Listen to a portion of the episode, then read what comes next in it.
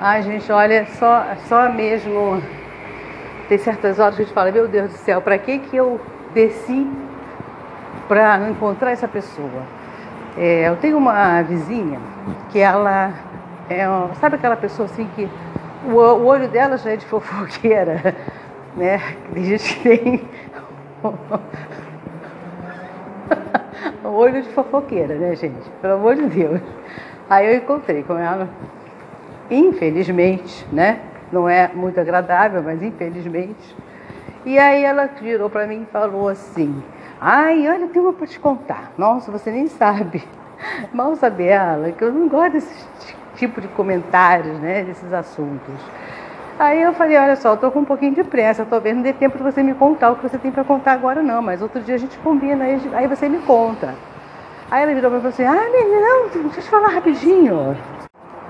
E aí ela falou, não, sabe o que, que é? Menina, eu não sei se você escutou, né? Já que você é minha vizinha.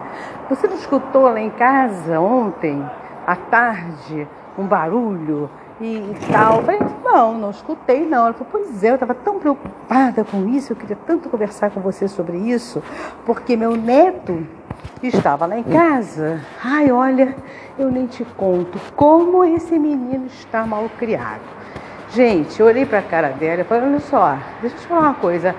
Infelizmente, eu sei, eu já senti que você está querendo desabafar um pouco, mas eu estou tão ocupada agora. Eu vou dar uma decidinha rápida, mas eu tenho que voltar para casa, tem um monte de coisa para resolver do meu trabalho, pela internet.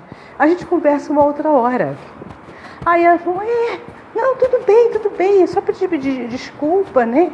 Porque se fez muito barulho na sua casa é porque esse meu neto, a minha nora não educa meu neto. Gente, eu, tinha, eu, eu tenho um, um podcast que eu falo sobre isso, de pessoas que ficam falando mal né, dos familiares, falando mal dos netos, dos filhos. Mas não é a primeira vez que ela recebe esse neto na casa dela. Dessa vez eu realmente não escutei nenhum barulho. Mas eu já escutei vários barulhos. O moleque joga bola na, na sala de casa. Um dia desse estava com um velocípede no corredor do prédio. Né? Então, quer dizer, ela reclama, mas ela vai deixando ele fazer o que ele quiser. E isso daí me incomoda. Então, para que eu não falasse isso para ela, não fosse tão indelicada e não ouvisse aquela frase, ah, mas é meu neto, né? Eu tenho que deixar, como quem dissesse, se fosse seu neto, você deixaria? Sabe aquela colocação horrível que quando a pessoa desabafa alguma coisa com você, você retruca e daí ela manda de volta uma respostinha mal criada, tipo essa. Ah, mas é meu neto, né? Aí eu, eu saí, eu saí, fui para casa, falei, ah, tchau, depois a gente conversa. Eu senti que ela ficou meio abalada com o corte que eu dei nela. Mas olha, eu tenho um podcast que eu falo sobre isso porque, como eu não gosto desse tipo de assunto, ela não é nem minha, minha colega pessoal para chegar e falar para mim sobre isso e eu não, não conheço a intimidade dela, a vida dela, com a Nora, com o filho, eu não vou poder falar absolutamente nada. Eu vou ficar jogando ela contra a Nora? Eu vou ficar jogando ela contra o filho? De maneira alguma.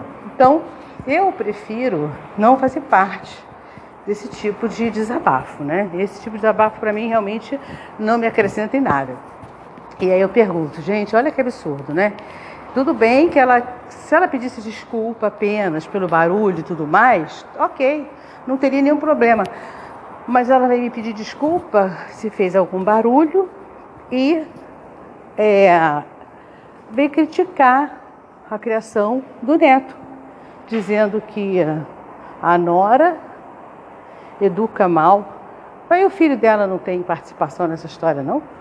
Será que o filho dela não é também um um responsável pela criação, ou até mesmo ela, porque quando ela estiver com o neto, ela pode ter o um papinho com ele, né?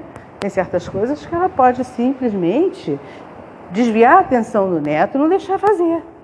Não numa de querer passar pela criação que os pais estão dando, mas desviar a atenção. É tão fácil você desviar a atenção de uma coisa que a criança quer fazer que você não aprova sem ter que criticar, sem ter que chamar atenção, sem ter que botar de castigo, né? É só desviar a atenção daquela criança daquilo para uma outra coisa que seja mais saudável para a criança. E aí ela quis logo sentar o couro na nora. Com a pessoa errada, né? Ela escolheu realmente a pessoa errada. Não é nem minha minha, é, minha amiga particular, não temos nem intimidade uma com a outra para isso, né? E eu não vou me envolver com o problema da família dos outros, sem ter a mínima noção do que ela está falando, né? Então é isso aí, gente.